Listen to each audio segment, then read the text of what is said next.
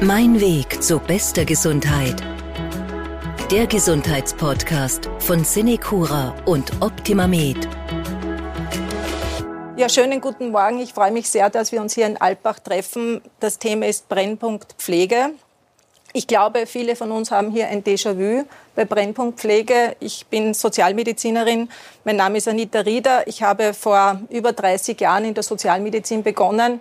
Und eines meiner ersten Projekte war ein Pflegevorsorgebericht äh, für das Land Vorarlberg. Ich war noch hier natürlich ein kleiner Assistent, der hier mitarbeiten durfte. Und heute darf ich hier sitzen zum Thema Brennpunkt Pflege erneut das Thema von verschiedenen Seiten beleuchten zu dürfen. Und zwar darf ich das mit den Teilnehmerinnen und Teilnehmern am Podium. Ich darf sehr herzlich begrüßen Frau Magister Katharina Meichenitsch. Sie ist im Kabinett vom Herrn Minister Anschober. Äh, dann darf ich sehr herzlich begrüßen Professor Christoph Badelt. Er ist der Leiter des Österreichischen Instituts für Wirtschaftsforschung, aber auch natürlich bekannt als langjähriger Rektor der Wirtschaftsuniversität und Sozialwissenschaftler. Und ich freue mich sehr, auch Herrn Dr. Markus Schwarz zu begrüßen, CEO der Senecura. Senecura ist einer der größten privaten Anbieter von Pflege und äh, glaube ich, dass wir hier eine sehr, sehr spannende Diskussion haben werden. In meinen vielen Jahren äh, als Sozialmedizinerin wurde ich natürlich äh, begleitet auch von den vielen Themen, die sich aber vielfach natürlich mit den demografischen Veränderungen befasst haben. Wir rechnen uns immer gegenseitig vor, äh, wie hoch der Anteil der älteren Menschen in der Bevölkerung ist und wird in Zukunft. Wir rechnen mit circa 230.000 Demenzerkrankten im Jahr 2050. Wir rechnen mit über einer Million gebrechlichen Menschen im Jahr 2050. Dabei sind bereits 350.000 noch zusätzlich zu rechnen, die im Vorstadium der Gebrechlichkeit sind. Ich glaube, viele von uns haben auch ein persönliches Anliegen. Viele von uns haben äh, Eltern, die vielleicht jetzt in das Alter kommen, wo sie eine bestimmte Betreuungsbedürftigkeit haben. Viele haben Angehörige, die diese Betreuung vielleicht brauchen. Und ich glaube, das ist für uns alle auch ein ganz persönliches Anliegen, dass wir diesen Brennpunkt Pflege sehr ernst nehmen und dass wir uns hier in Alpbach die Gelegenheit äh, geben, dass wir dieses auch wirklich sehr öffentlich machen und wiederum neu diskutieren. Es gibt im Regierungsprogramm auch ein entsprechendes äh, Thema Pflege ganz prominent, natürlich auch hier äh, herausgestrichen. Dieses Regierungsprogramm fokussiert, soweit ich das äh, aus den Unterlagen auch entnehmen konnte, natürlich, was uns alle besonders angeht, auch die Unterstützung der pflegenden Angehörigen, klarerweise die Finanzierung. Das ist für uns alle ein ganz zentrales Thema. Dabei geht es auch um die Weiterentwicklung des Pflegegeldes. Besonderer Fokus auf äh, Personalentwicklung, Ausbildung in der Pflege und, und das haben wir erst in den letzten Jahren so richtig erkannt und jetzt glaube ich noch besonders stark durch die Corona-Krise, die Digitalisierung, wie können wir Digitalisierung nutzen in der Pflege, wie können wir neue Technologien nutzen in der Pflege. Im Regierungsprogramm steht auch ein Satz, der sich äh, seit vielen Jahren durchzieht äh, in österreichischen Pflegeberichten, nämlich äh, so viel wie möglich daheim und ambulant, so viel als nötig stationär. Ich glaube, auch das ist ein Thema, das wir heute besprechen sollten.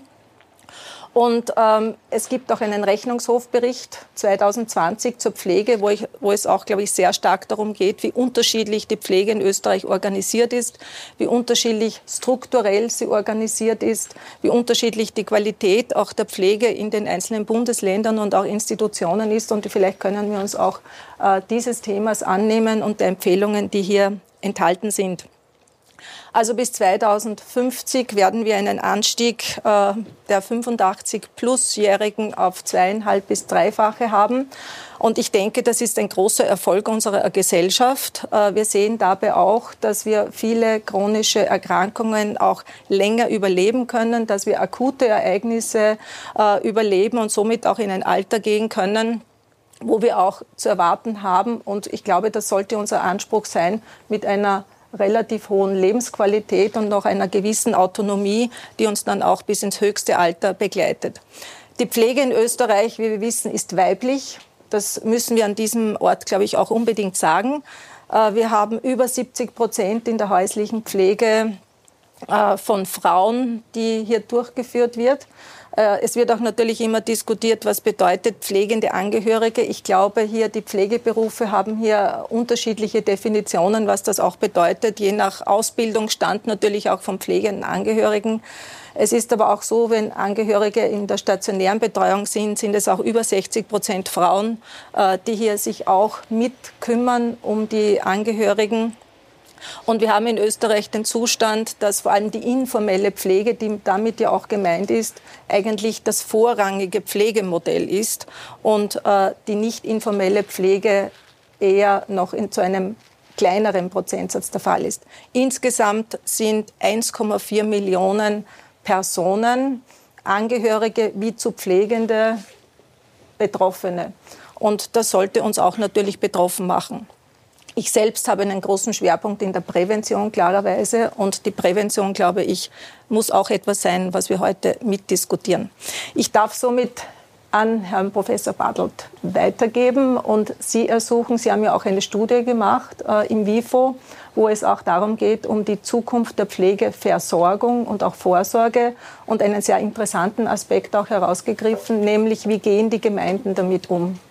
Ich selber komme aus einem kleinen Dorf in Oberösterreich mit knapp äh, dreieinhalbtausend Einwohnern. Ich weiß, was es bedeutet, ähm, in den großen Häusern nur mehr einzelne Personen, die zum Teil hochaltrig sind, äh, wohnen und hier schon langsam dann die Pflegebedürftigkeit ein großes Thema wird. Aber wie gehen die Gemeinden damit um? Was sehen sie hier in der Zukunft für sich? Was brauchen sie?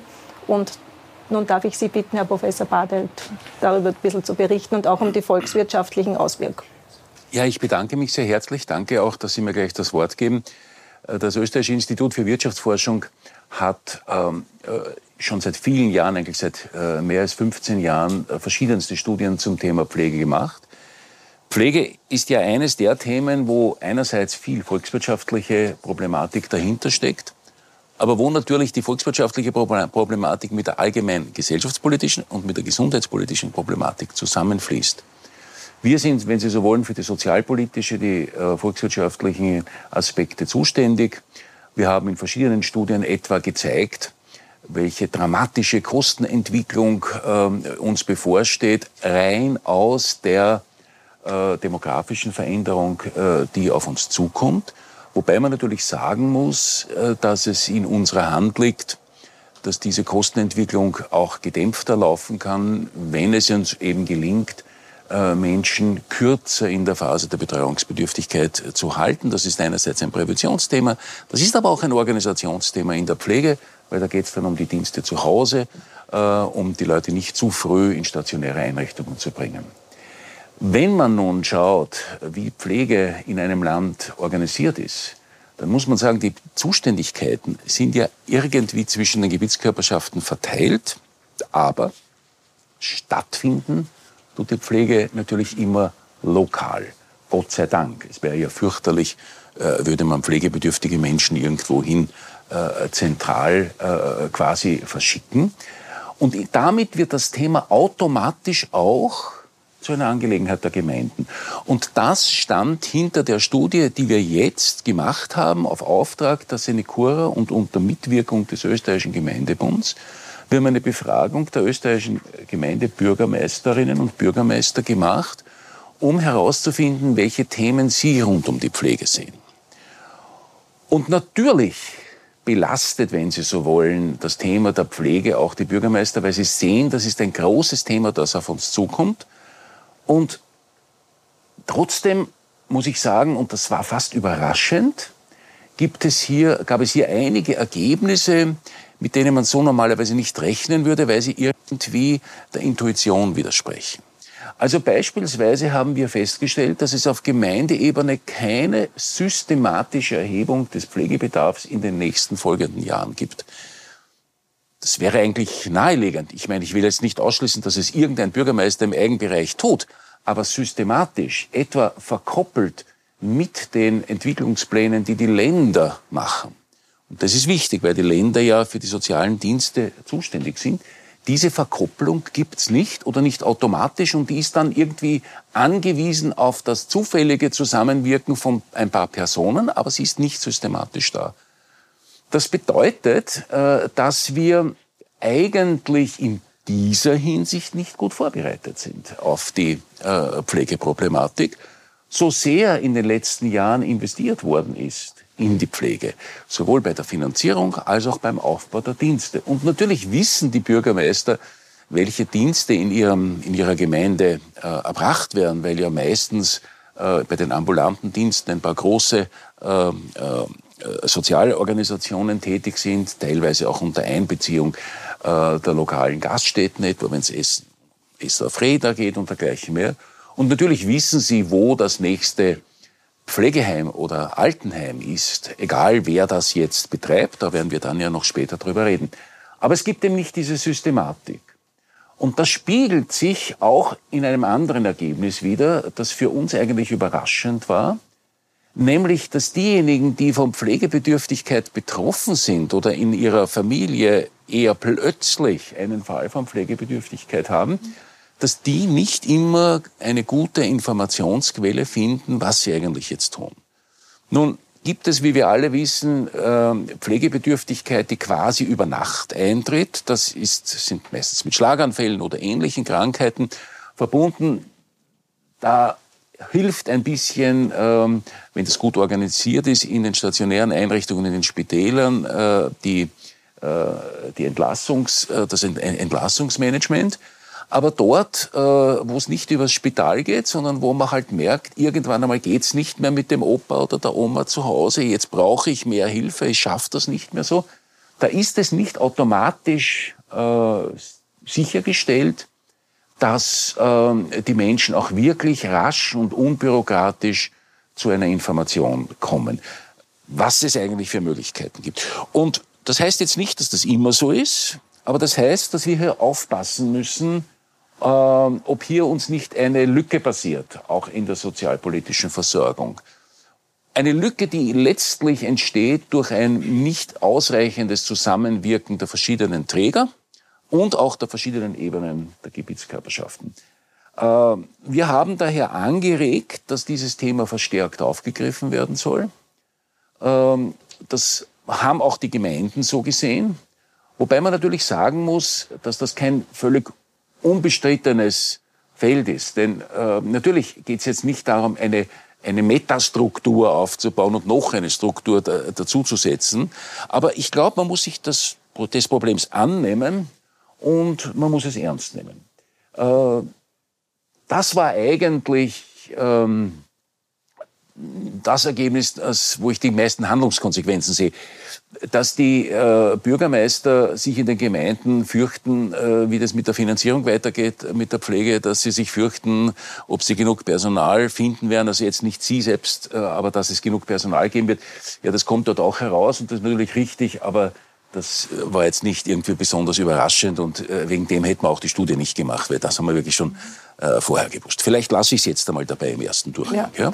Also sehr interessant ein Ergebnis der Studie, dass es hier wenig systematische äh, Informationsstrategien gibt, sehr wenig äh, systematische Strategien insgesamt in den Gemeinden, dass es ja. oft äh, sozusagen ins Mikromanagement dann hineingeht, wenn individuelle Bedürfnisse auftauchen, dass man einen Pflegeplatz sucht, dass man eine Betreuung sucht und dass es hier wenig auf die Zukunft äh, hinausgehende Überlegungen gibt, wie gehen wir vor? Na, Überlegungen gibt es schon, aber es gibt wenig systematische Planung. Mhm. Und was die Organisation betrifft, ist das natürlich auch nach Bundesländern unterschiedlich. Also es gibt Bundesländer wie etwa im Westen, die sehr gut organisierte Sozialsprengel haben, die dann auch eine gute Brücke schlagen zwischen den Organisationen und, und äh, dem Land und auch der Gemeinde. Aber es ist eben nicht überall so. Es ist ähm, äh, man kann sich nicht darauf verlassen, dass es so ist. Jetzt aus der Perspektive des Bundes und aus der Perspektive derjenigen, die für die Sozialpolitik insgesamt zuständig sind. Und da, glaube ich, muss man nachschärfen. Mhm.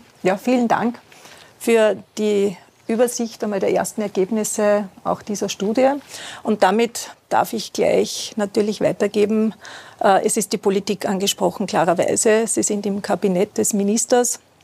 Äh, Pflege ist sicherlich ganz oben auf seiner Agenda äh, im Sozialbereich gestanden und ähm, Covid hat das etwas natürlich verdrängt und eine gewisse schiefe Ebene erzeugt in diesem Bereich. Aber was wird jetzt im Bereich der Pflege das nächste sein, dass Sie sozusagen in Angriff nehmen? Ich habe gesehen, Sie haben eine Online-Umfrage gestartet. Am 17. August war Ende sozusagen dieser Befragung. Es sollen dann bald die ersten Ergebnisse sein, glaube ich, im September. Ich habe mich auch durchgeklickt durch diese Fragen und äh, das ist auch sehr interessant, weil sich eine sehr hohe ich sage Bürgerbeteiligung suchen.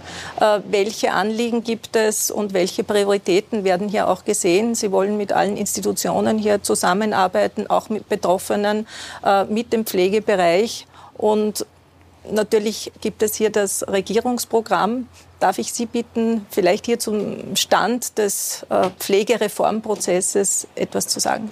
Ja, herzlichen Dank für die Einladung. Äh, ich darf Ihnen gleich zu Beginn ganz äh, schöne Grüße ausrichten vom Herrn Bundesminister Anschober, der heute sehr gerne hier gewesen wäre, aber leider Covid-bedingt der Terminkalender dermaßen voll ist, dass es sich leider nicht ausgeht. Deswegen darf ich das schöne Ambiente hier genießen und freue mich, dass ich mit Ihnen hier diskutieren darf. Pflege ist eines der ganz großen zentralen Reformanliegen der Bundesregierung. Wir haben ein sehr umfassendes Regierungsprogramm zu diesem Bereich äh, gestaltet. Das geht von äh, Menschen mit Pflegebedarf, also direkt den Betroffenen, über die Angehörigen bis hin zum Personal und der Finanzierung. Und dem Herrn Bundesminister ist es ein großes Anliegen, dass diese Reform nicht vom Schreibtisch aus passiert, sondern dass wir hier auf breite Beteiligung setzen. Also wir versuchen wirklich äh, breite Beteiligungsprozesse aufzusetzen, mit Interessensvertretungen ins Gespräch zu kommen, mit Stakeholdern, mit Ländern und Gemeinden. Ähm, wir haben im Februar eine äh, sogenannte Dialogtour gestartet. Der Herr Bundesminister hat begonnen, in den Bundesländern ähm, Gespräche zu führen mit betroffenen Angehörigen, Pflegeexperten etc. Diese Dialogtour ist leider je unterbrochen worden von Corona. Ähm, deswegen haben wir uns, also unser Zeitplan ist quasi über den Haufen geworfen worden. Wir haben uns dann dazu entschieden, diesen Beteiligungsprozess digital aufzusetzen und haben das breit ausgesendet. Wir haben äh, zwischen Mitte Juli und Mitte August 3300 Fragebögen zurückbekommen. Ich finde, das ist enorm. Äh, also das zeigt wirklich, dass das gut angenommen wird. Wir haben bei diesen 3300 Fragebögen äh, mehr als 90 Prozent äh, Frauen, die geantwortet haben. Also Pflege ist weiblich, definitiv.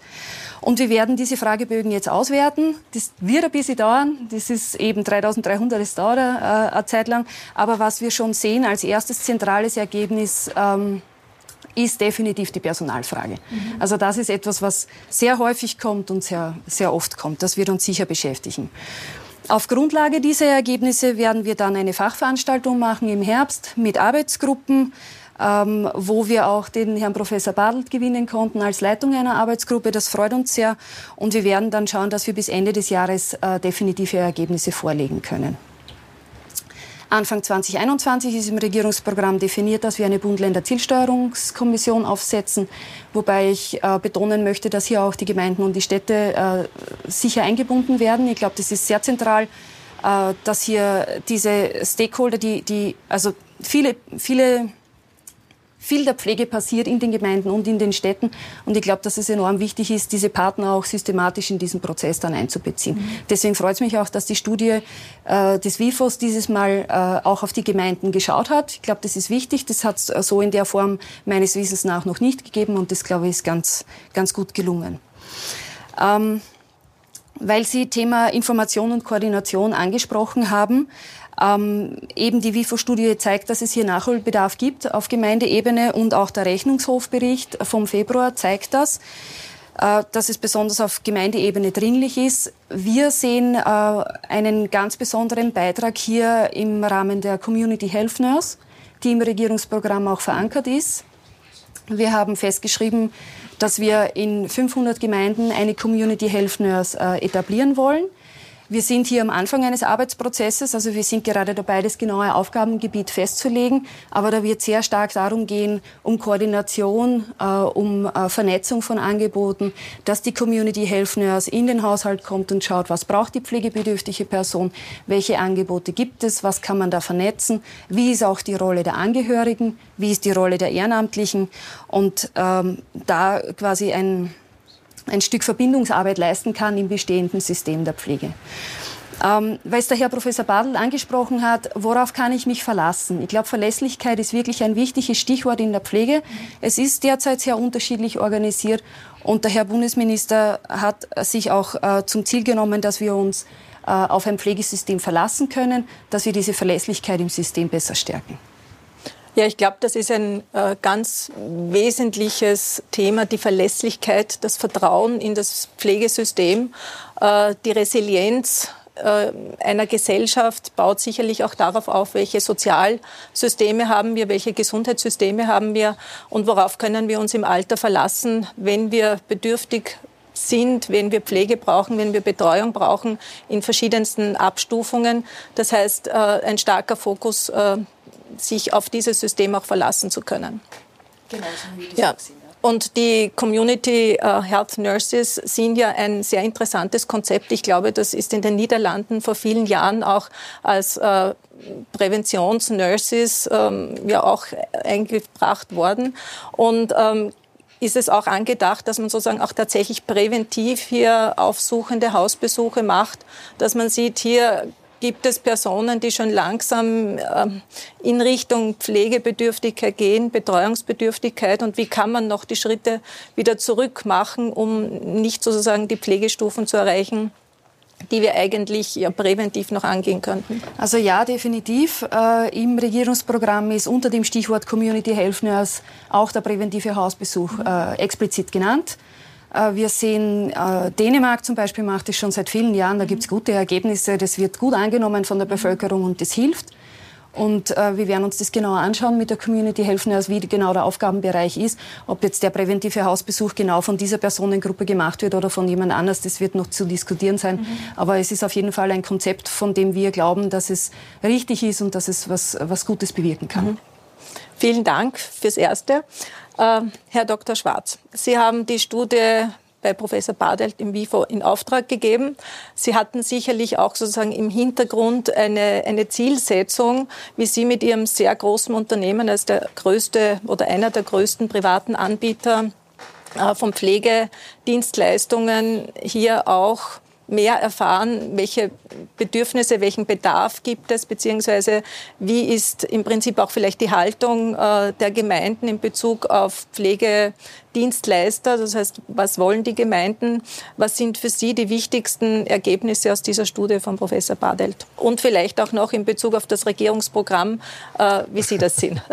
Ja, vielen Dank für die spannende Diskussion und die vielen Themen, die schon angesprochen sind. Vielen Dank auch an das WIF und Professor Badelt für die Kooperation in dieser Studie.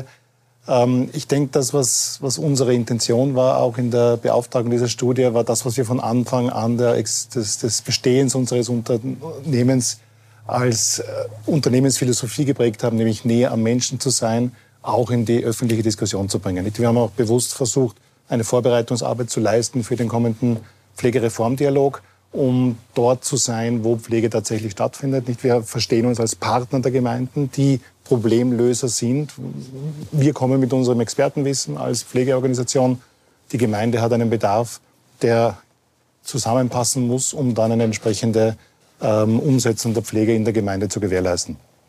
Unsere Häuser verstehen sich auch immer nicht nur als Pflegezentrum oder Pflegeeinrichtung, sondern als wirkliches Sozialzentrum, weil einfach Kompetenz gebündelt vorhanden ist. Und das ist auch spannend gewesen in der Studie zu sehen, dass fast die Hälfte der Bürgermeister ein bestehendes Pflegezentrum als das Kompetenzzentrum auch angesehen haben, wo man sich hinwendet, wo man im, im Ernstfall Informationen bekommt. Das ist auch das, was in unseren Häusern informell passiert. Es kommen Leute und erkundigen sie sich über die Möglichkeiten, die es gibt in der Pflege.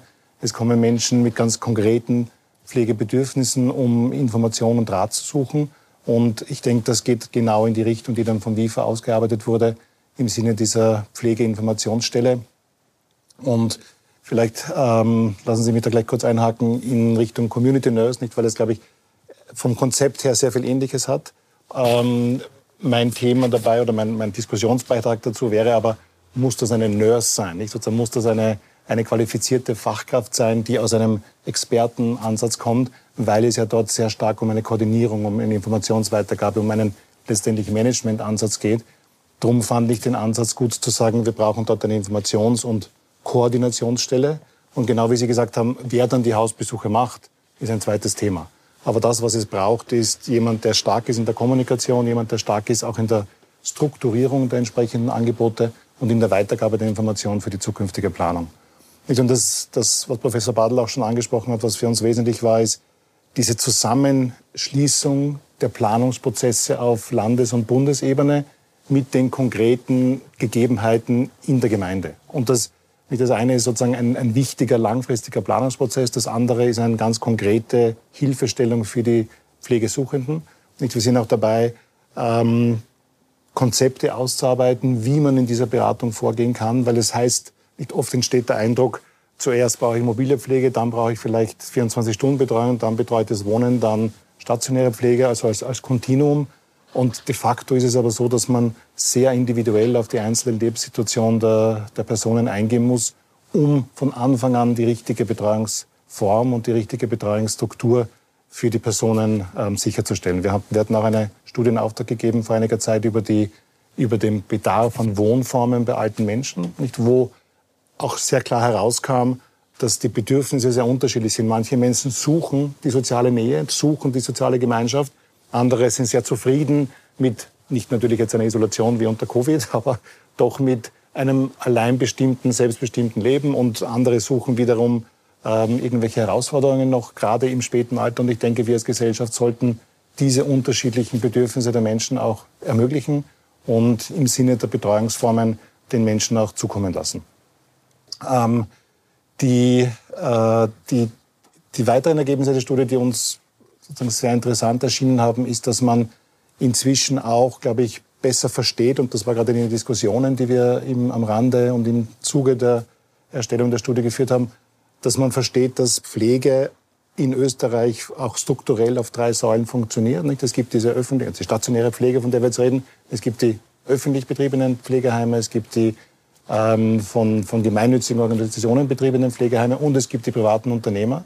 Und die betreiben aber alle die gleichen Formen. Die sind gleich finanziert, haben gleich Zugriff und Verträge mit der Sozialhilfe und können für die Gemeinden das Gleiche, ähm, das Gleiche leisten.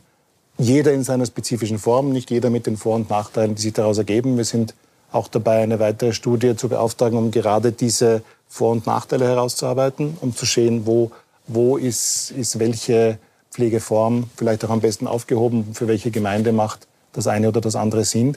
Und wie gesagt, das ist unsere Erfahrung aus den 15 Jahren, die wir jetzt in der Pflege tätig sind, dass wir wirkliche Problemlöser der Gemeinden sein können und es gibt sehr, sehr viele Modelle, die in einzelnen Gemeinden gut funktionieren und wo es eigentlich nur darum fehlt, daran fehlt, das auf eine gemeinsame Ebene zu heben und allen Menschen zur Verfügung zu stellen. Und in dem Zusammenhang freuen wir uns eben auf diesen Pflegereformdialog, wo wir viele dieser Themen und viele dieser Beispiele auch offen einbringen zu können und auch internationale Ideen, die, die ja in, unserem, in unserer Gruppe vorhanden sind, für das österreichische System zur Verfügung stellen können. Wobei auch gesagt sein muss, nicht, dass gerade aus internationaler Perspektive unser Pflegesystem ein sehr wertgeschätztes und sehr hochrangiges ist, weil einfach viele Dinge möglich sind, von denen man in anderen Strukturen noch weit entfernt ist. Ja. Vielen Dank. Sie haben jetzt bereits auch viele Themen angesprochen, die wir äh, gleich jetzt noch einmal aufgreifen. Äh, das Thema in der Studie auch dieser regionalen Unterschiede äh, führt vielleicht auch gleich in, in den nächsten äh, größeren Themenbereich, nämlich was Sie angesprochen haben, öffentlich versus privat. Das heißt, äh, finanziell äh, und von der Finanzierung macht es keinen Unterschied, wer sozusagen der Pflegedienstleister letztendlich ist. Aber es macht oft vielleicht einen emotionalen Unterschied in bestimmten Bevölkerungsgruppen oder vielleicht auch gerade in den Gemeinden. Äh, ich glaube, Sie haben in der Studie auch herausgefunden, wer möchte in Zukunft sozusagen Pflegedienstleistungen anbieten. Es sind zum Teil regional wirklich sehr unterschiedlich die Gemeinden selbst, die sich vorstellen, das anzubieten oder weil sie schon Modelle haben. Immer wieder poppt Vorarlberg hier ganz stark heraus, ähm, dass sich etwas anders verhält, aber vielleicht auch durch die Bevölkerungsstruktur etwas mehr Zeit hatte, sich darauf vorzubereiten und jetzt der Westen stärker sozusagen den Alterungsprozess erlebt wo wir bereits mittendrin sind oder auch vielleicht auf einem bestimmten Plateau sind. Ähm, woanders sind es die Länder, die sich hier sehr stark einbringen wollen selbst oder die Sozialhilfeverbände. Ähm, und in anderen Bereichen wiederum sehr stark private Anbieter. In der Reha-Versorgung ist es ja mittlerweile gang und gäbe. Die Sozialversicherungen äh, haben ja vor vielen Jahren bereits begonnen, diese äh, PPP-Modelle auch zu fahren und sich zusammenzutun, äh, in der Rehabilitation die Häuser sozusagen gemeinsam zu führen oder eben zu übergeben und dann hier noch sozusagen der Partner zu sein. Äh, in der Pflege ist das ähm, in verschiedensten Bereichen sicherlich auch denkbar, meine ich. Das heißt, wenn man dieses Thema anspricht, wie sehen Sie das sozusagen als privater Anbieter, diese, diesen Stellenwert der privaten Anbieter? Und das ist jetzt praktisch für mich die Frage an alle hier am Podium, weil es ja doch sehr unterschiedliche Vorgehensweisen und Vorstellungen auch ähm, von den, von den Gemeinden aufwärts zum Land und auch vielleicht zum Bund geht. Vielleicht darf ich den Herrn Professor Badert als ersten ansprechen, da er ja diese Ergebnisse auch produziert hat. Also ich glaube, dass bei dieser Thematik des Vergleichs öffentlicher, äh, privater Non-Profit und privat kommerzieller Organisationen man zumindest drei Ebenen unterscheiden muss. Das eine ist, wenn Sie so wollen, die gesellschaftspolitische, man kann auch sagen die ideologische. Äh, das ist ein Thema, das sehr stark unter diesen Gesichtspunkten diskutiert wird. Äh, das zweite ist die, wenn Sie so wollen, äh, die ökonomische, also die praktische ähm, Ebene. Und das dritte ist die Frage, äh, wie sehen das die Klienten oder die Patienten? Und ich möchte gern zu allen drei Punkten etwas sagen. Gesellschaftspolitisch gibt es einfach Positionen, die für mehr oder weniger Staatseingriff sind, die eine mehr offensiv positive oder mehr misstrauische Haltung gegenüber kommerziellen Unternehmen haben. Und das Gleiche gilt auch für die Non-Profits. Ähm, es gibt, es gibt Menschen oder äh, gesellschaftspolitische Gruppen, die die von vornherein einmal äh, sympathischer finden als, als äh, kommerzielle und dergleichen mehr. Das wird man jetzt auf einer Werteebene nicht wirklich auseinanderhalten können, außer den Schluss zu ziehen, dass es gescheit ist, wenn es alle drei gibt. Das möchte ich schon sagen. Ich glaube, dass es gut ist, hier auch den Pluralismus leben zu können. Ähm, als Ökonom kann ich sagen, gibt es ein ganz zentrales Argument des sogenannten Marktversagens. Äh, und dieses Marktversagen sagt, wenn ich Pflege nicht reguliere im weitesten Sinn des Wortes, dann besteht die Gefahr, dass Menschen mit niedrigem Einkommen nicht die Pflege bekommen, die sie brauchen. Weshalb es nach meinem Verständnis in unserem Land eigentlich eine weite Übereinkunft gibt, dass die Garantie von Pflege eine öffentliche Aufgabe ist. Nur wirkt das eben nicht hin auf die Frage, wer sie produziert, die Pflegeleistung, sondern nur, wie sie finanziert werden. Und da kann man jetzt stärker oder schwächer Steuermittel einsetzen. Man kann einen stärkeren oder einen schwächeren Selbstbehalt vorsehen. Aber ähm, wie wir schon gehört haben, im Grunde genommen gelten diese Regulierungen, die wir in Österreich haben, für alle Träger. Ja, es gibt immer ein kleines Segment, wo sich eine in irgendeine Privatresidenz legt. Und, aber um das geht es heute nicht. Es geht um die großen äh, Mengen von pflegebedürftigen Menschen. Und da haben sie eben aufgrund des Pflegegelds, beziehungsweise zum Teil auch aufgrund von Sozialhilfegesetzen, äh, eben die Möglichkeit, dass sie ähm, davon ausgehen können, ja, es wird mehr oder weniger stark die Pflege öffentlich finanziert. Ich tue das jetzt bewusst vereinfachen.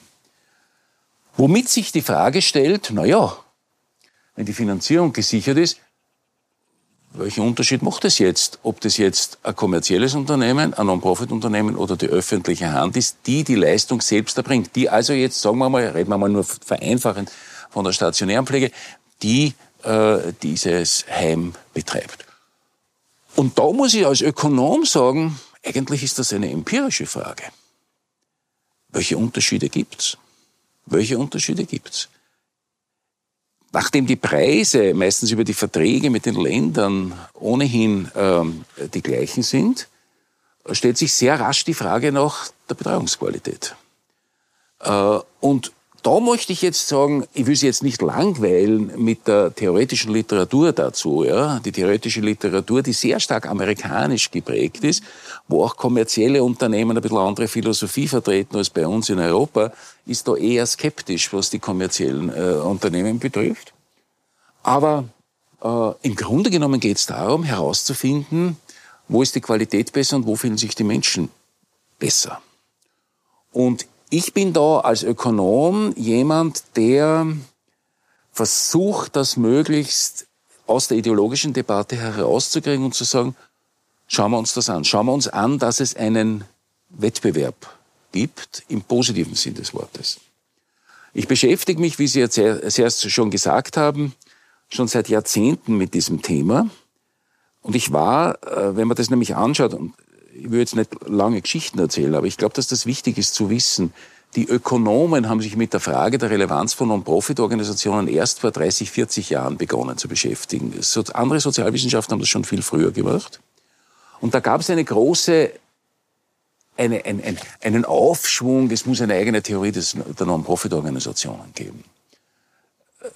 Und ich muss Ihnen ganz offen sagen, je länger ich ähm, mich mit dem Thema beschäftigt, desto größer wird meine Unsicherheit, ob wirklich der Charakter Non-Profit, For-Profit und öffentlich das dominante, äh, erklärende Faktor des Unterschieds ist oder ob es nicht sehr oft auf Persönlichkeiten, auf ganz konkrete Rahmenbedingungen ankommt und ob man daher, wenn man einen Vergleich aller Heime macht, überhaupt einen signifikanten Unterschied findet.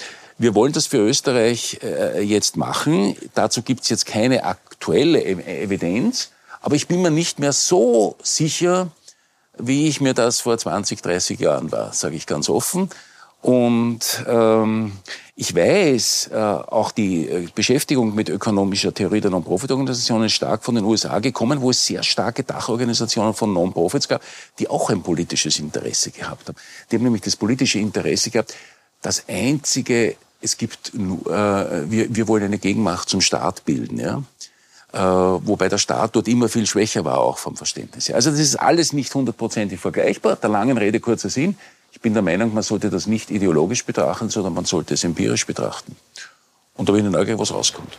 Ja, also das wird sicherlich auch eine sehr spannende ja. nächste Studie werden. Vielleicht haben wir auch die Gelegenheit, diese Studie dann nochmal in einem gewissen Rahmen zu diskutieren. Zuerst ich machen. Zuerst muss man es machen, ja. Äh, ich gebe damit dann den Herrn Dr. Schwarz das Wort ähm, als derjenige, der hier vielleicht sehr oft angesprochen wird. Sie haben ja ein relativ großes Portfolio, wenn ich das so sagen darf, äh, was Ihre Pflegedienstleistungen angeht. Sie haben auch gesagt, in der stationären Pflege, Pflegezentren haben eine Multifunktionalität sie sind auch Sozialzentren und so weiter und so fort. Das heißt, wenn Sie als privater Anbieter, wie sehen Sie sozusagen auch ähm, die Vorteile als privater Anbieter? Wie sehen Sie sich im Markt mit all den anderen Anbietern? Wie funktioniert möglicherweise Kooperation oder kann man sich Kooperation vorstellen? Wie ist hier Ihre Zugangsseite? Mhm, sehr gerne. Vielleicht darf ich replizieren auch in der Struktur, die vom Professor Badl eingeführt wurde.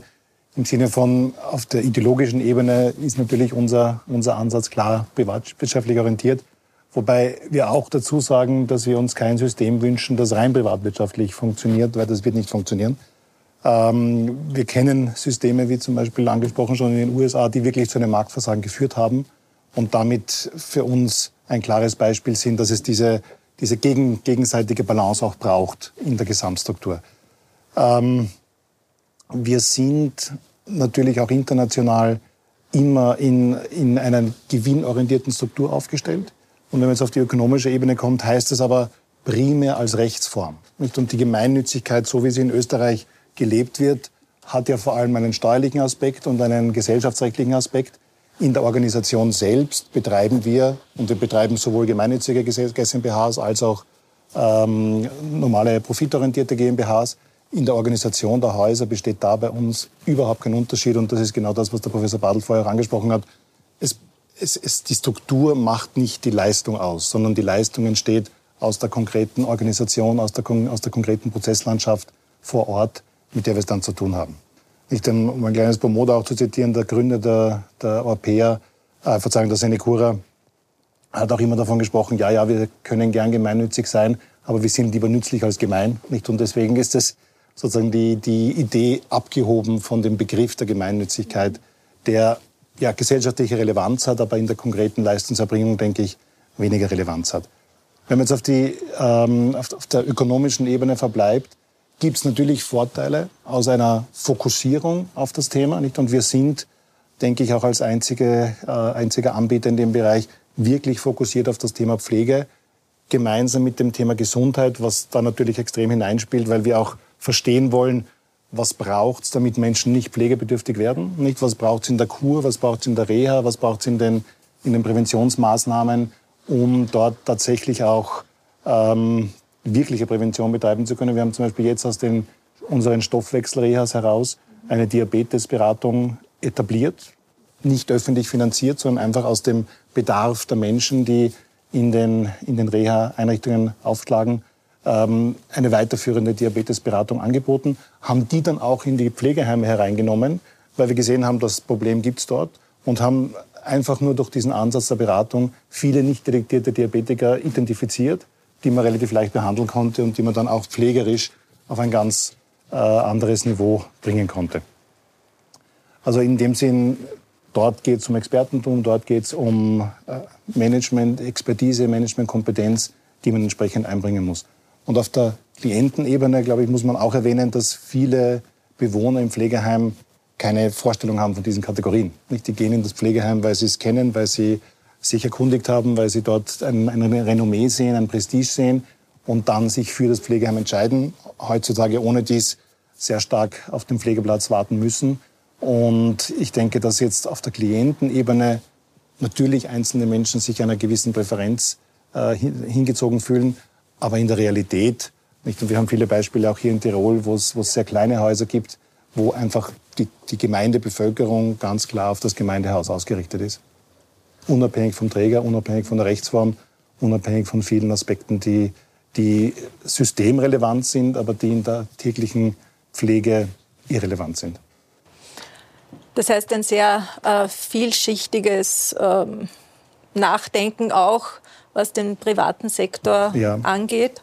Ich denke, was vielleicht noch ein Ergebnis, ja. wenn ich das zitieren darf aus der Studie, das uns auch gefreut hat, war, dass ähm, die Studie auch abgefragt hat, wen wünsche ich mir als Gemeinde, als zukünftigen Betreiber. Und sozusagen jetzt reingefragt in die Landschaft, war das primär äh, eine gemeinnützige Organisation.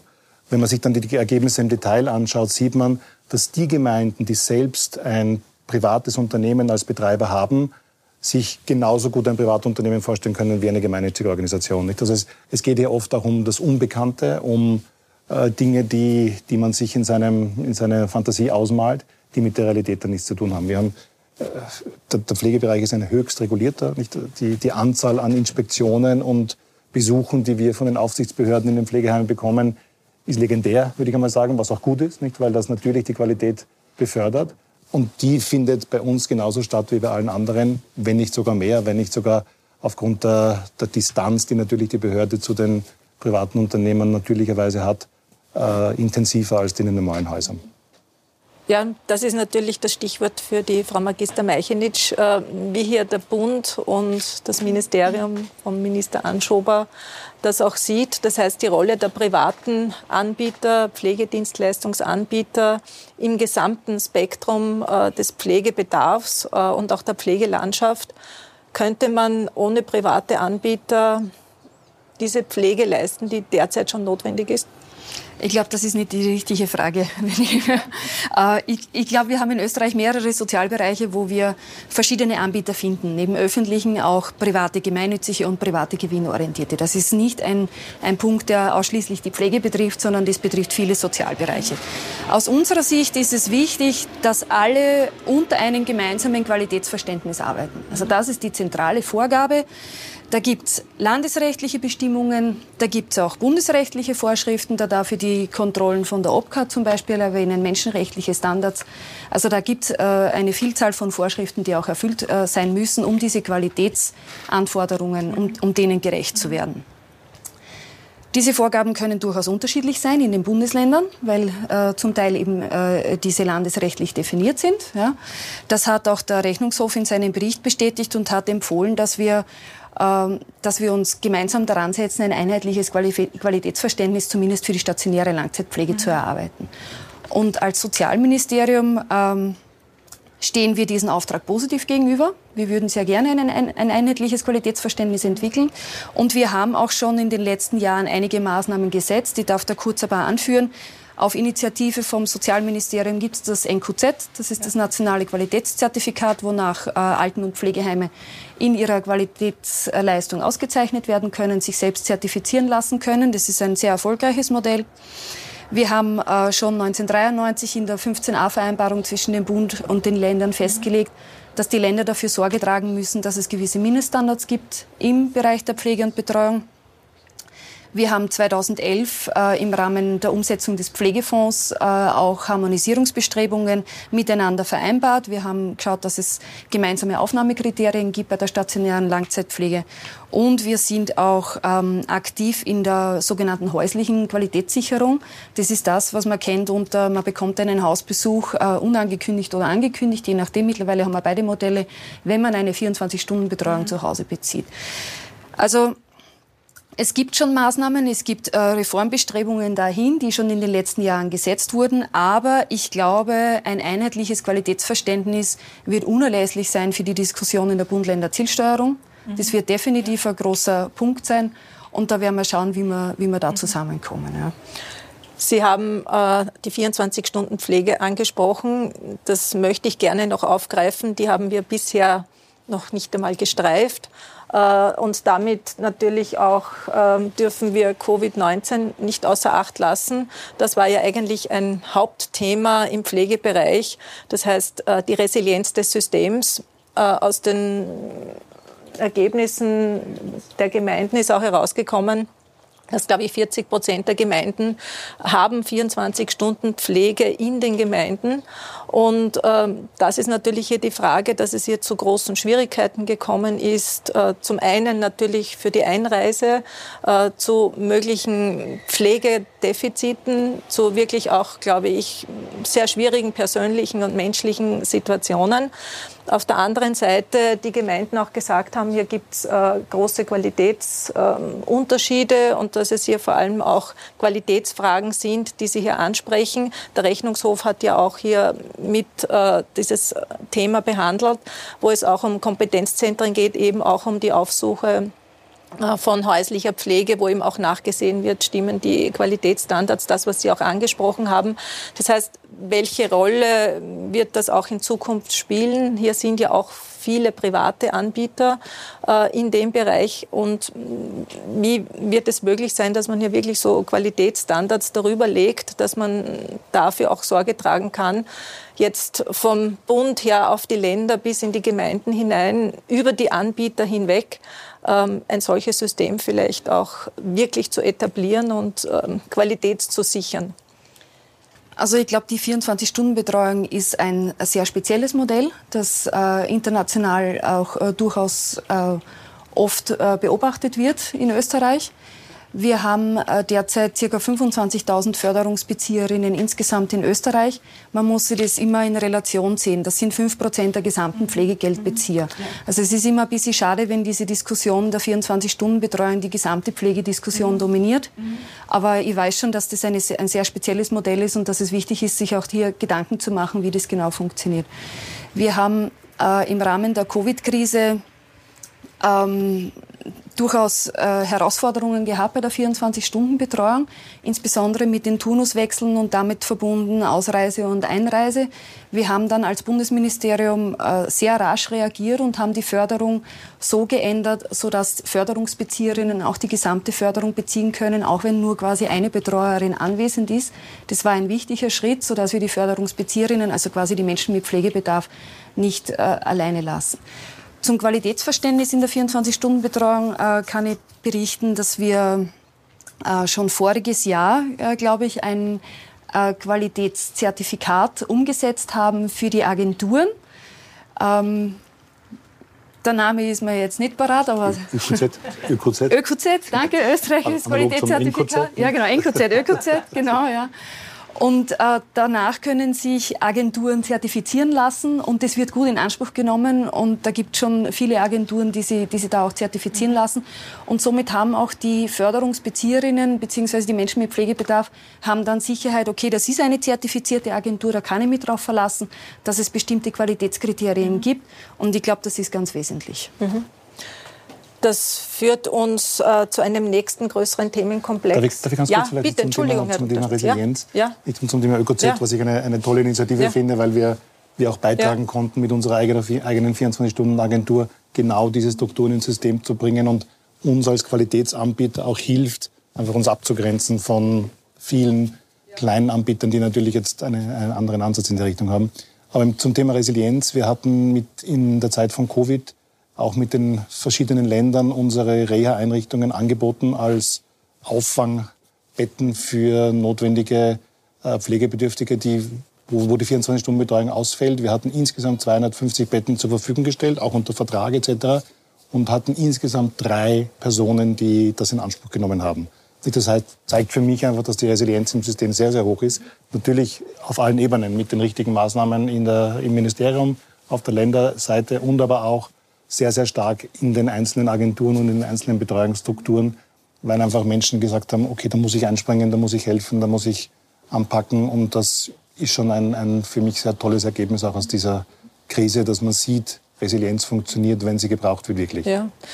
Das ist, äh, glaube ich, sehr wesentlich, diese Resilienz. Wir haben jetzt ungefähr, so mit dem Lockdown waren das gute zwei Monate, zweieinhalb Monate, ähm, wo man das System stabil halbwegs stabil halten konnte und als resilient vielleicht bezeichnen konnte. Ich glaube, es ist jetzt sehr wichtig, äh, an alle Beteiligten hier auch eine Analyse der Resilienz zu machen, weil es ja darum geht, äh, wie wir wissen, Covid-19 ist nach wie vor vorhanden und das Szenario hier zeigt es sehr deutlich, äh, dass wir mitten drinnen stecken. Das heißt, die zukünftige Resilienz wird sicherlich auch äh, ganz wesentlich sein und die Analyse und das Lernen jetzt aus diesem Prozess, welche Kapazitäten hat man.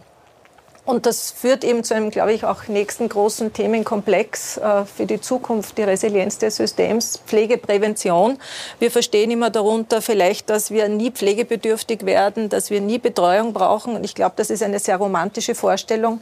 Äh, die wird nicht haltbar sein. Äh, man kann mit 90 sehr fit sein, autonom sein, aber nichtsdestotrotz schwinden irgendwann unsere Kräfte. Damit müssen wir uns abfinden. Äh, das heißt auch sozusagen die Alters Altersgebrechlichkeit, die Einschränkungen des täglichen Lebens, ähm, kleinere ähm, Hilfsbedürftigkeit, bis dann eben auch eine Pflegebedürftigkeit, Betreuungsbedürftigkeit entsteht, ist wichtig. Es gibt die Zahlen, dass es zwischen drei und sechs Jahren bei den meisten dauert, bis dass sie tatsächlich auch äh, Pflegegeldbezieher werden oder in die nächsten Stufen des Pflegegeldes auch kommen. Das heißt, wir haben sichtlich äh, auch Zeit, die wir nutzen können und müssen. Und da sind, glaube ich, alle Systeme eben gefragt und vieles, was Sie angesprochen haben, was hier in der, in der Pflegereform auch vorgesehen ist, dass wir hier diese Zeit nutzen, um Pflegeprävention zu machen. Das heißt, nur mit äh, viel Sport und gesunder Ernährung werden wir es nicht schaffen, dass wir 100 werden und nach wie vor am Kartelspitz gehen können. Manche von uns vielleicht schon, aber wahrscheinlich der Großteil eben nicht. Wir müssen uns begnügen, dass wir hier spazieren gehen.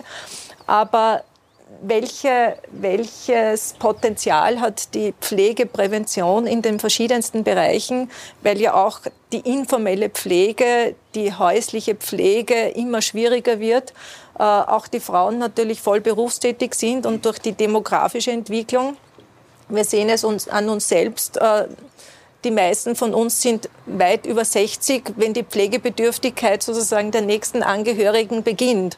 Das heißt, und wir sind selber nicht mehr ganz jung äh, und vielleicht selbst schon etwas müde in bestimmten Bereichen und müssen aber dann voll die Pflege von anderen vielleicht auch schultern.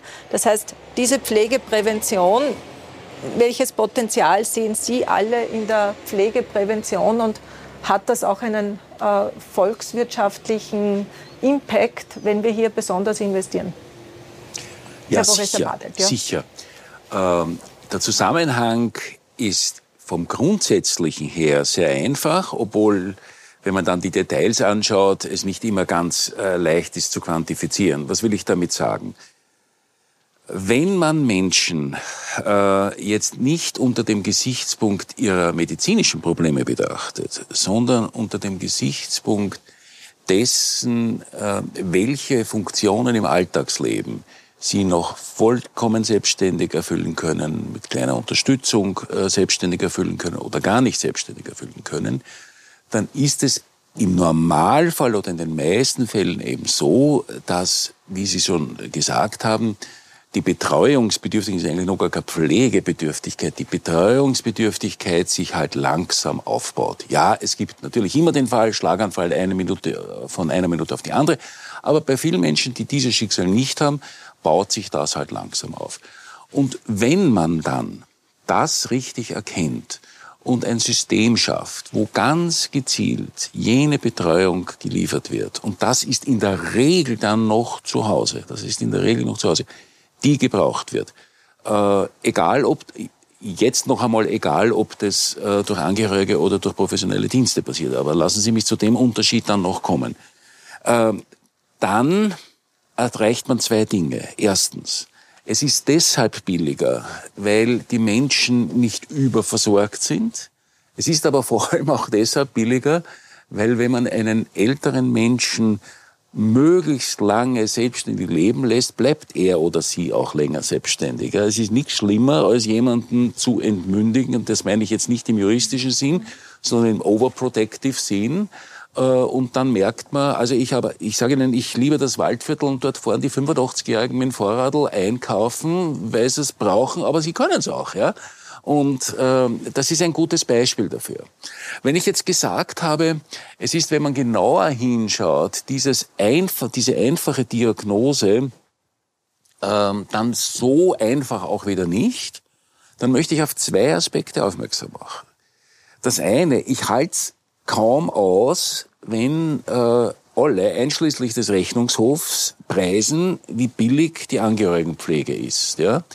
Ähm, ja, billig aus der Sicht der öffentlichen Hand, die ein Geld nicht zahlen muss, weil es jemanden gibt, der das gratis macht. Und der jemand ist meistens eine Frau.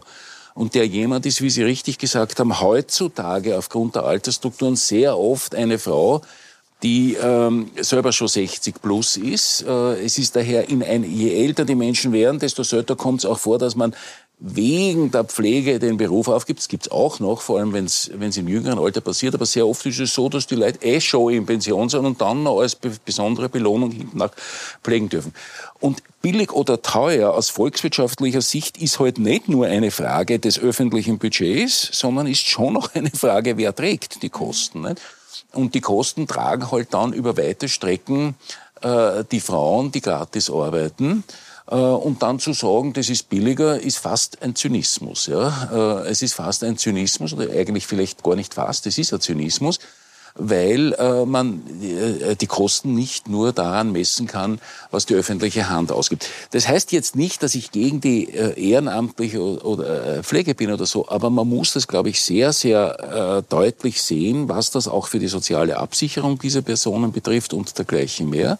Und man muss es vor allem auch sehen, wenn man so Kostenvergleiche durchführt, professionelle Pflege versus ähm, Angehörigenpflege. Also das Thema Angehörigenpflege ist ein ganz ein komplexes und bitte nicht nur unter Budgetgesichtspunkten sehen.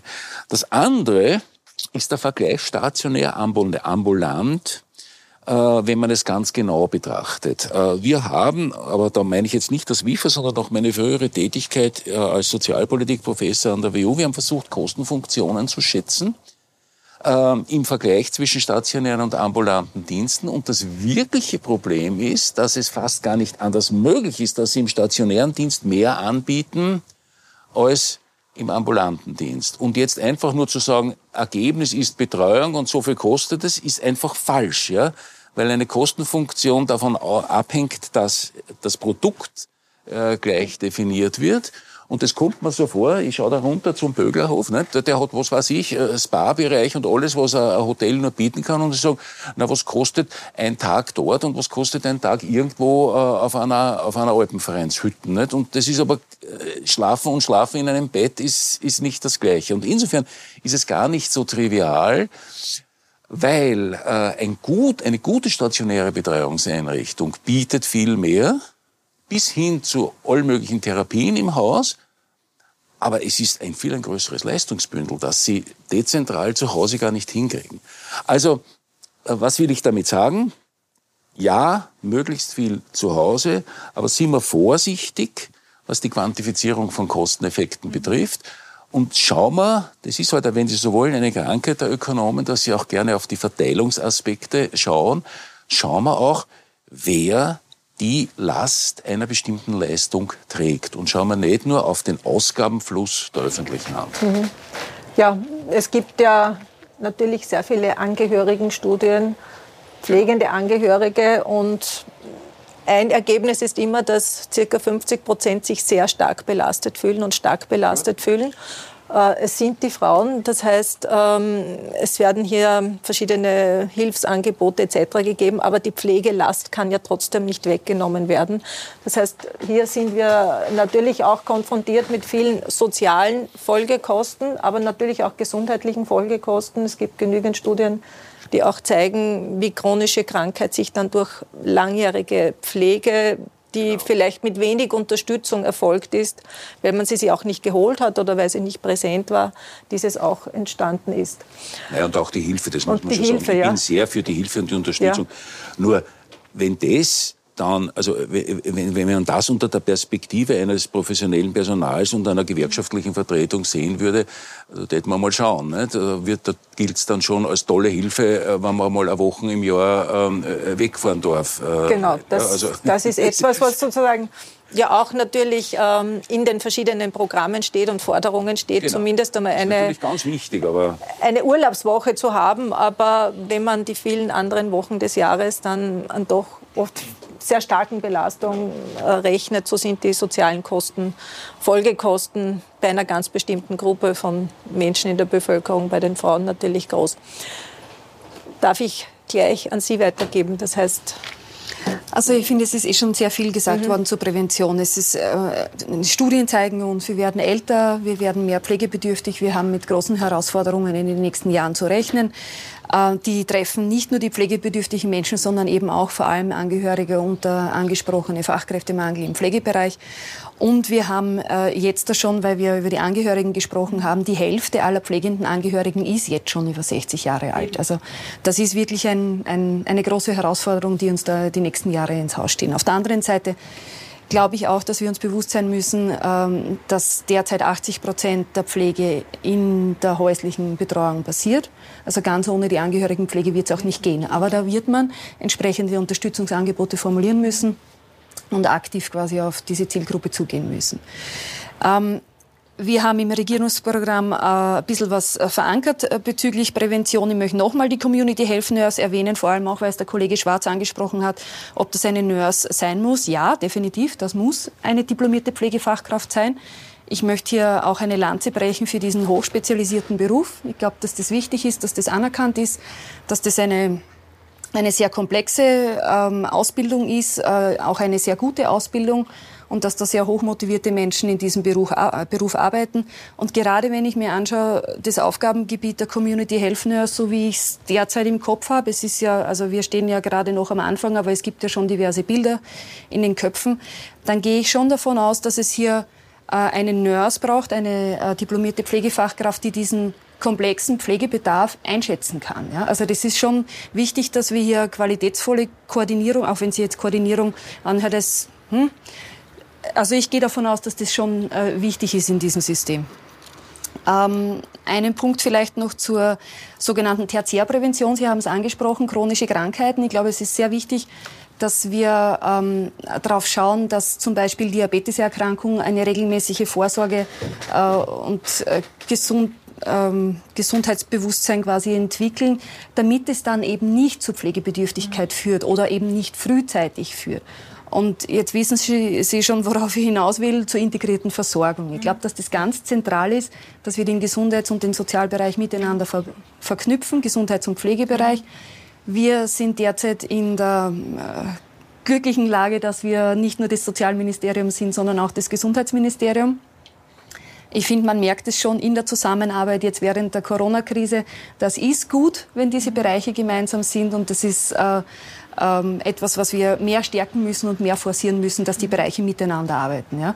Unter im Bewusstsein, dass es hier noch viele weitere andere Player gibt, Sozialversicherung etc., die äh, hier auch ein großes Stück Arbeit leisten. Quasi. Ähm, ja, ich glaube, Prävention ist wichtig und wird definitiv eine Rolle im Reformprozess spielen und werden wir uns genau anschauen. Ja. Als Sozialmedizinerin muss ich natürlich sagen, Gesundheit und Soziales gehört zusammen. Das ist klar. Das ist eins, nicht? das ist eins, ja. Das ist mein, sozusagen mein Facharztdekret lautet so. Ja. Aber äh, wir haben auch natürlich gesehen in unseren Forschungen an unserer Abteilung, dass zum Beispiel Gebrechlichkeit, man kann hier wirklich auch etwas tun. Äh, und das führt mich dann auch äh, zu Ihnen, Herr Dr. Schwarz. Wir haben gesehen, ähm, durch Laien aufsuchende Besuche, durch körperliches Training, äh, durch besonderes, äh, besondere Zuwendung, gesündere Ernährung und vor allem die soziale Unterstützung hat gezeigt, dass wir sozusagen in, unserem, äh, in unserer randomisierten, kontrollierten Studie, damit es auch State of the Art ist, klarerweise, und einen Goldstandard darstellen kann, dass wir tatsächlich die, eine kognitive Verbesserung erfahren haben bei den gebrechlichen Personen und dass auch die Gebrechlichkeit äh, zurückgegangen ist und auch eine Aktivierung stattgefunden hat. Das heißt, äh, man kann etwas tun. Wir haben auch im Alter, auch wenn wir sozusagen in Richtung Gebrechlichkeit gehen oder schon gebrechlich sind, Potenzial. Äh, wie äh, reagieren Sie darauf und welche Angebote haben Sie? wenn es darum geht, sozusagen dieses Potenzial zu nutzen. Ich glaube, man muss auch damit beginnen, dass uns der eigene Erfolg ja irgendwo einholt. Nicht? Weil wir haben ja eben viele gute Dinge getan, so dass wir heute, und das sehen wir auch in unseren Einrichtungen, von Jahr zu Jahr sich das Durchschnittsalter der Bewohner um ein halbes Jahr erhöht. Unsere Bewohner werden immer älter, kommen aber auch immer später ins Pflegeheim, was ja grundsätzlich einmal ein, ein, ein Erfolg ist. Nicht? Aber trotzdem gibt es viel zu tun und gibt es viele Ansätze auf unterschiedlichsten Ebenen. Wenn ich vielleicht mit dem beginnen darf, was Sie zum Schluss erwähnt habe, was können wir noch in den stationären Einrichtungen tun. Da geht es ganz klar um professionelle Pflege. Das beginnt damit, ich habe vorher erwähnt, die Diabetesberatung. Wir hatten 10 Prozent ungefähr von nicht detektierten Diabetes, von denen wiederum ein Drittel aus zum Beispiel einer Demenz geholt werden konnte, nur durch die richtige Einstellung des Zuckers. Also hier geht es einfach um fachspezifisches Wissen, das richtig angewandt zu einer klaren Pflegeprävention führt. Wir haben auch in vielen unserer Häuser ein eigenes Fitnessstudio, um genau diesen Aktivierungsansatz äh, zu leben. Natürlich spezifisch abgestimmt auf alte Menschen, wo Menschen durch die Bewegung wiederum auch kognitiv besser werden und mehr am Leben teilnehmen können. Und das ist letztendlich ja das Ziel, das wir in den Einrichtungen führen. Wenn man jetzt aber zu den Defiziten kommt, dann wissen wir auch, dass durch jetzt diese Zunahme im Bedarf ähm, Kurzzeitpflegebetten weggefallen sind, Übergangspflegebetten nicht mehr in der Form verfügbar sind, und das ist sicherlich auch ein Thema für, die, für den Pflegereformdialog, hier Lösungen zu suchen, die aus meiner Sicht abzukoppeln sind vom stationären Bereich, weil einfach die, die, die Perspektive darauf eine andere ist. Nicht? Wir haben in, in, ähm, in Frankreich entwickelt eine geriatrische Rehabilitation, die wirklich als Rehabilitationsprogramm funktioniert und wo man dann nach drei Wochen sagen kann, ist Rehabilitation noch möglich, wie sie auch bei, bei normalen Rehabilitation stattfindet, oder bedarf es einer langfristigen stationären Betreuung. Und das sind so Modelle, die, glaube ich, äh, auch unser gutes Pflegesystem noch einmal ein bisschen äh, ergänzen könnten. Die Übergangspflege nicht, wir haben da genau hinter dem Berg in Schwarz eine Einrichtung, die genau das äh, belegt, was Sie sagen, wo wir im Krankenhaus eine, eine Station übernommen haben und dort eine Übergangspflege im Krankenhaus führen, also komplette Integration in das System. Und ich denke, das sind Modelle, die man zeigen muss, die man in ihrer äh, Validität auch beurteilen muss und entsprechend auf die anderen Strukturen übertragen muss. Und dann geht es natürlich noch weiter in Richtung mobile Pflege. Ich glaube, das ist auch ein, ein, Aspekt, der vielleicht vorher noch nicht äh, betrachtet wurde.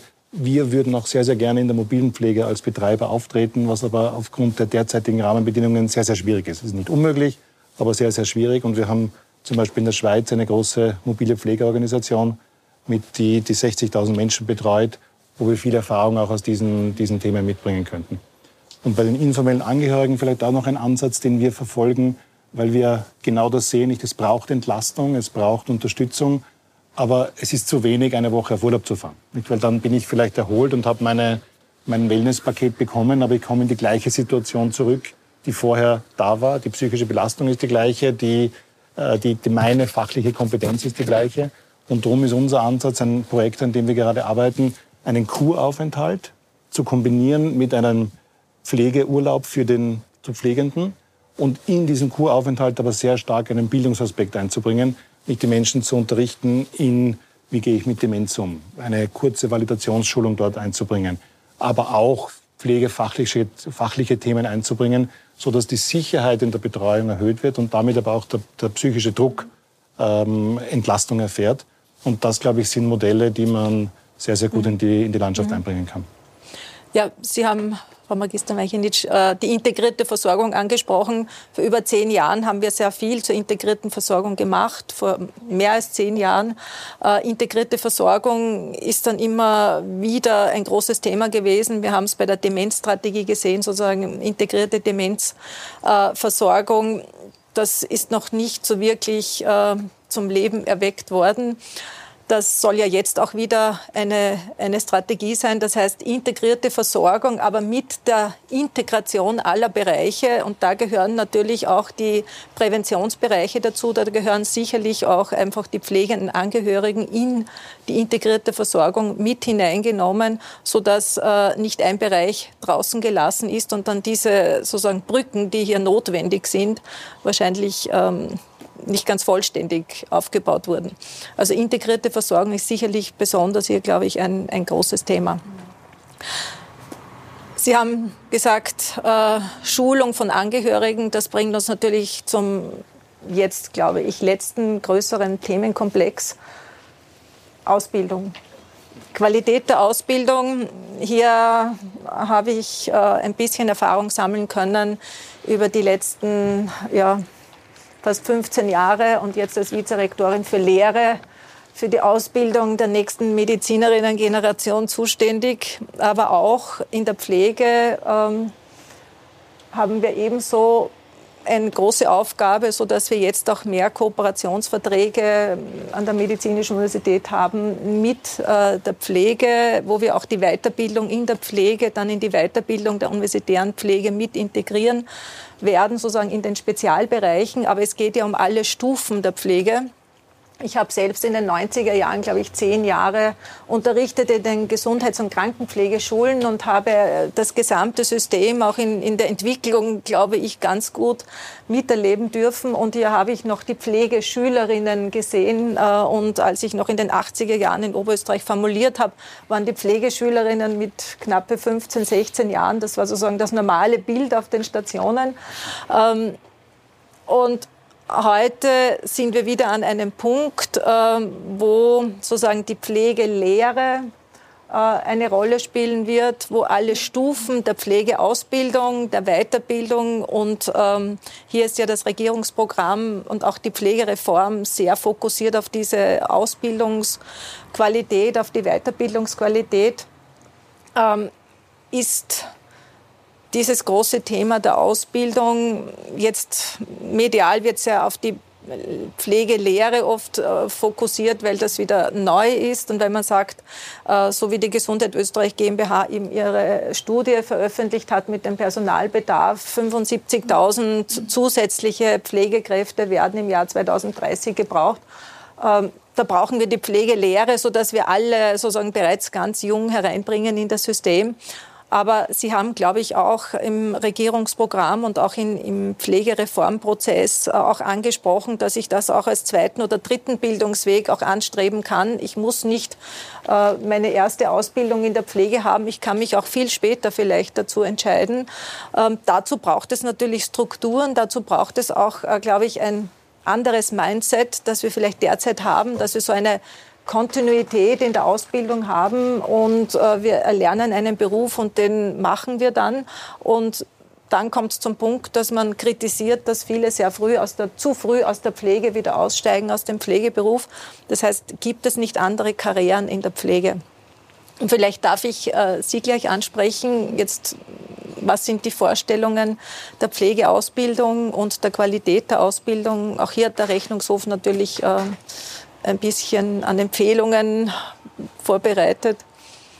Bitte, Frau Magister. Ähm, also Sie haben es eh schon angesprochen, die Gesundheit Österreich hat eine Studie gemacht, wonach 76.000 Pflegekräfte in Österreich bis 2030 fehlen werden.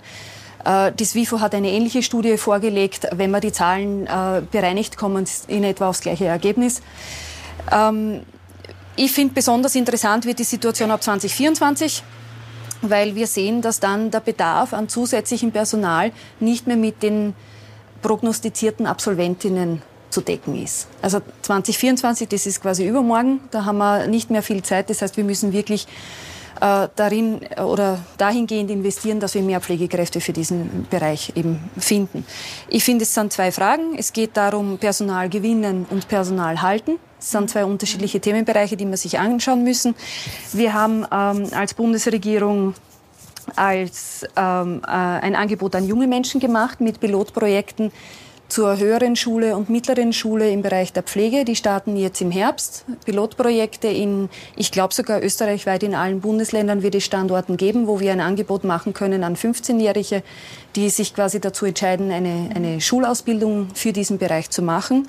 Und wir haben im Regierungsprogramm festgeschrieben, die Pflegelehre heiß diskutiert, mit dem Koalitionspartner vereinbart. Mhm. Ähm, uns war in den Verhandlungen und auch jetzt nach wie vor zwei Punkte sind uns da sehr wichtig, nämlich das eine ist Abschluss Pflegefachassistenz, also dass wir hier im Gesundheitsberuferecht quasi gleich verankert sind mit einem Abschluss, den es bereits gibt, sodass die Durchlässigkeit, wenn man dann nachher noch eine Karriere machen möchte, dass die gewährleistet ist. Das ist der eine Punkt und der andere Punkt ist das altersspezifische Curriculum. Sie wissen, es gibt die, die Empfehlung vom Europarat, dass quasi vor 17 Jahren niemand ans Pflegebett äh, gehen soll. Wir haben uns äh, österreichweit bislang daran gehalten und ich gehe davon aus, dass wir uns auch zukünftig daran halten. Das ist ein ganz wichtiger Punkt. Der Herr Minister sagt immer, wir dürfen uns diese Pflegelehre nicht so vorstellen wie eine herkömmliche Lehre, sondern das wird durchaus ähm, noch ein spannendes Konzept. Da sind viele Fragen offen, viele Details noch zu klären. Wir sind da in einem guten Austauschprozess und werden mal schauen, wie das weitergeht. Ich glaube persönlich, dass es durchaus interessant sein kann, weil wir einen großen Fachkräftemangel haben, dass wir äh, durchaus unterschiedliche Wege öffnen und so eben auch motivierte Menschen, die sagen, na, Schule ist nichts für mich, dass wir die dann abholen können. Das ist ja durchaus ein positiver Punkt. Ähm, Personal halten. Ich glaube, das hat viel mit den Arbeitsbedingungen zu tun und ich möchte mich da nicht aus der Verantwortung stellen, aber ich glaube, das ist ein Punkt, der uns gesamtgesellschaftlich auch betrifft. Da spreche ich die Träger genauso an wie die Länder und den Bund, die gemeinsam dafür sorgen müssen, dass es gute Arbeitsbedingungen auch in der Pflege gibt. Wir haben im Regierungsprogramm drinnen äh, ähm, Maßnahmen wie Kompetenzerweiterungen in der Pflegefachassistenzausbildung beziehungsweise in der DGKB-Ausbildung. Ich glaube, dass das den Beruf insgesamt attraktiver macht und, und vielleicht auch mehr Menschen dazu motiviert, diesen Beruf zu ergreifen. Ich glaube, Pflege ist ein Zukunftsberuf. Wir haben in den letzten Jahren gesehen in den Wirtschaftskrisen, dass wir ein stetiges Beschäftigungswachstum gehabt haben im sozialen Sektor und auch im Pflegesektor. Das kommt nicht von ungefähr. Das ist ein, ein Beruf, den man regional ausüben kann. Das ist ein Beruf, der nicht abwandern kann. Also da gibt es auch viele positive Beispiele dafür. Und in Zeiten der hohen Arbeitslosigkeit in der Corona-Krise hat sich die Bundesregierung jetzt im Ministerrat im äh, Ende Juli darauf geeinigt, dass es eine Corona-Arbeitsstiftung geben wird. Mhm. In dieser Corona-Arbeitsstiftung ist vorgesehen, dass äh, 100.000 Personen aus Weiterbildungen bekommen, Umschulungen bekommen. Und da ist ein ganz zentraler äh, Bereich die Pflege darin genannt. Also da wollen wir darauf schauen, dass wir viele Menschen, die jetzt arbeitslos sind, vielleicht auch mit Umschulungsprogrammen in diesen Beruf bringen können. Das glaube ich, ist ein wichtiger Punkt. Zusätzlich haben wir das Fachkräftestipendium verlängert. Ich glaube, äh, das ist auch eine gute Sache. Wir haben gute Erfahrungen gemacht mit vor allem Wiedereinsteigerinnen. die über das Fachkräftestipendium dann in den Beruf einsteigen. Und das ist das, was ich vorher angesprochen habe. Es gibt so viele Wege auch in den Beruf hinein. Also es geht von jung äh, bis dann Wiedereinsteigerinnen. Das ist, glaube ich, ein, ein, ein, guter Punkt. Aber da werden wir die Details noch erarbeiten und ja. dann zu gegebener mhm. Zeit vorstellen. Und dann geht es oft noch, noch um das Thema Nostrifizierung von ausländischen äh, Abschlüssen. Wir selbst sind sehr stark damit konfrontiert und es ist auch ein äh, sehr komplexes Thema und nicht immer einfach, ähm, sozusagen auch diese Qualität zu überprüfen, tatsächlich zu überprüfen, welchen Abschluss haben Personen. Ähm, ist das äh, auch im Fokus, sozusagen die Nostrifizierung? Also die Nostrifizierung bzw. Anerkennung von mhm. Berufsabschlüssen liegt derzeit auf äh, zwei unterschiedlichen Ebenen, je nachdem, aus welchem Staat man quasi ein, ein Diplom oder eine, eine Berufsausbildung mitbringt. Da sind zum Teil die FHs zu zuständig, zum Teil äh, die Länder und der Bund. Wir haben das im Regierungsprogramm verankert als Punkt. Das steht da drinnen. Ähm, werden wir uns auch definitiv anschauen. Ja. Danke. Ja, ja, das heißt, was tun die, Sie? Ein, ein äh, Riesenthema, ich weiß nicht, wo ja. ich anfangen soll. Weil das, das, Aber vielleicht ein, sozusagen. Genau, wie Sie es beschrieben ja, haben, so ein, ein Punkt haben Sie auch Pflegemangel? Ähm, ich wehre mich gegen das Wort, weil ich glaube, es geht um Nichtverfügbarkeit ja. in einzelnen Bereichen und wer, wer vom Mangel spricht, redet auch was herbei. Ja. Und wir haben in unseren Häusern ähm, ganz wenige offene Stellen, die aufgrund einer natürlichen Fluktuation auch laufend nachbesetzt werden können. Also wir müssen keine Betten sperren aufgrund von Personalmangel und bleiben aber trotzdem in den vorgeschriebenen Personalschlüsseln. Also von dem her glaube ich, dass es möglich ist. Man muss aber viel dafür tun. Und wir sehen uns auch äh, als unseren gesellschaftlichen Beitrag hier mit in die Ausbildung zu investieren.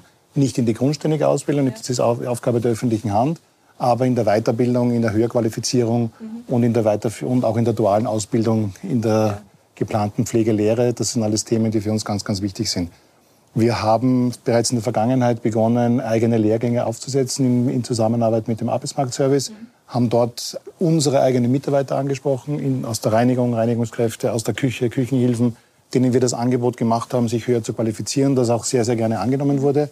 Wir hatten in den letzten beiden Jahren über 200 Absolventen aus diesem Programm und haben auch heuer in der Corona-Zeit schon begonnen, eine Kampagne zu starten, um auch nach außen zu gehen, weil natürlich Gastronomie und Hotellerie eine prekäre Situation vor sich hat und dort den Menschen Angebote gemacht und haben bereits dort innerhalb von zwei Monaten über 200 Bewerber für diese Programme, von denen wir auch schon knapp 100 ganz konkret evaluieren konnten, validieren konnten, nicht verstehen konnten, wo denn deren eigentliche Ausbildungsrichtung verankert ist, wo sie hinwollen später. Mhm. Und das, denke ich, ist eben unser Ansatz, hier auch in eine Beratungsschiene zu gehen, in eine Bildungsberatung zu gehen, ja. die den Menschen die Möglichkeit überhaupt gibt, diese vielen Einstiegspunkte in die Pflege zu finden, die ja auch nicht so einfach sind. Mhm. Aber in dem sind wir werden auch eine eigene Pflegeschule entwickeln und aufbauen, weil wir sehen, dass das notwendig ist, um in Zukunft ähm, den, die Verfügbarkeit von Personal sicherzustellen.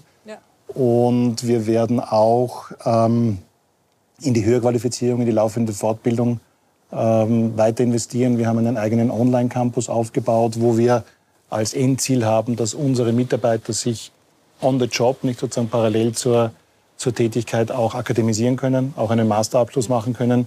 Und das sind Dinge, die heutzutage mit den Möglichkeiten nötig sind. Es wäre auch ein bisschen die Bitte an den Reformdialog hier, den Online-Anteil ein bisschen aufzuweichen, nicht weil das im Moment sehr restriktiv gehandhabt wird.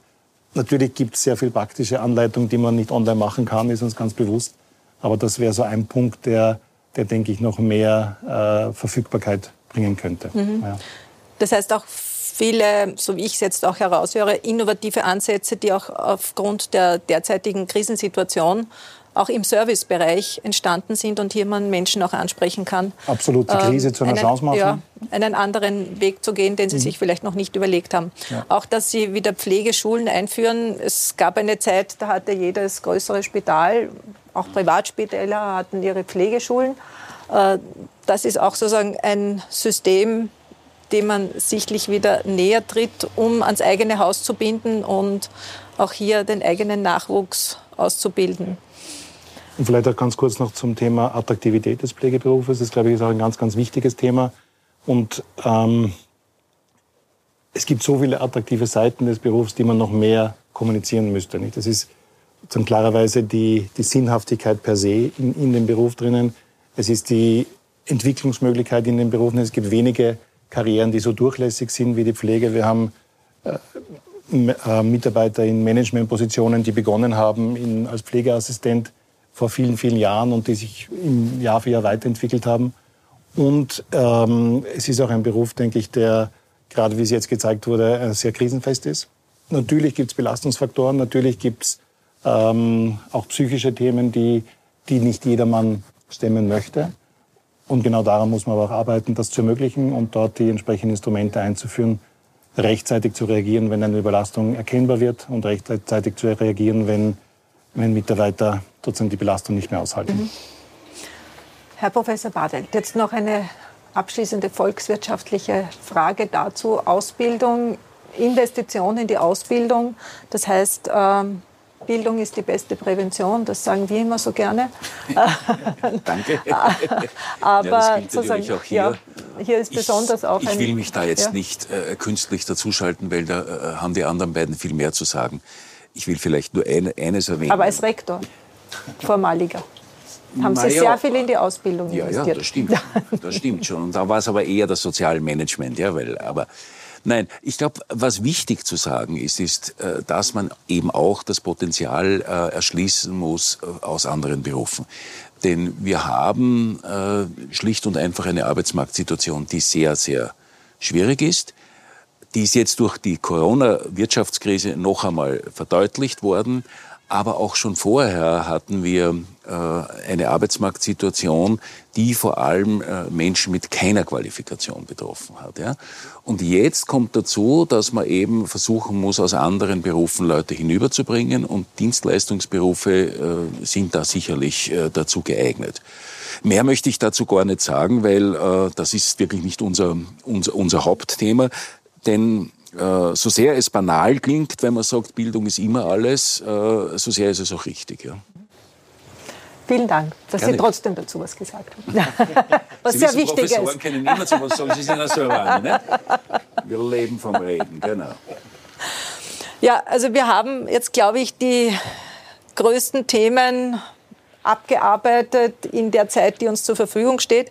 Ich darf vielleicht ganz zum Abschluss noch einen Satz vom Professor Leopold Rosenmeier sagen. Er hat gesagt, und das war, glaube ich, 2003 hier in Alpbach, wo ich live anwesend sein durfte, äh, desto älter wir werden, umso individueller werden wir. Und ich glaube, das ist ein äh, sehr, sehr richtiger Satz, den er ja uns ganz besonders vorgelebt hat. Ich habe ihn dann, da war er, glaube ich, um die 90, äh, am Gang getroffen und hat gesagt, ah, Sie sind das, ja. Äh, wo wir eben gemeinsam auch was gearbeitet haben und er irgendeinen Bericht einmal kritisiert hat. Ja.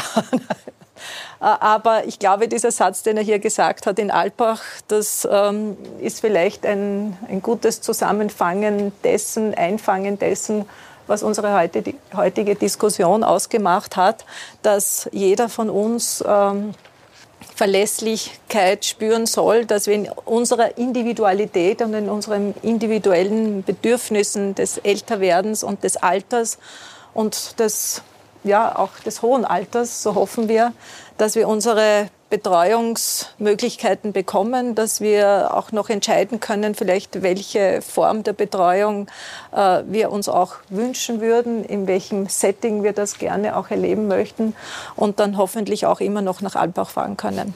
Vielen Dank an Sie alle für diese sehr spannende Diskussion. Dankeschön.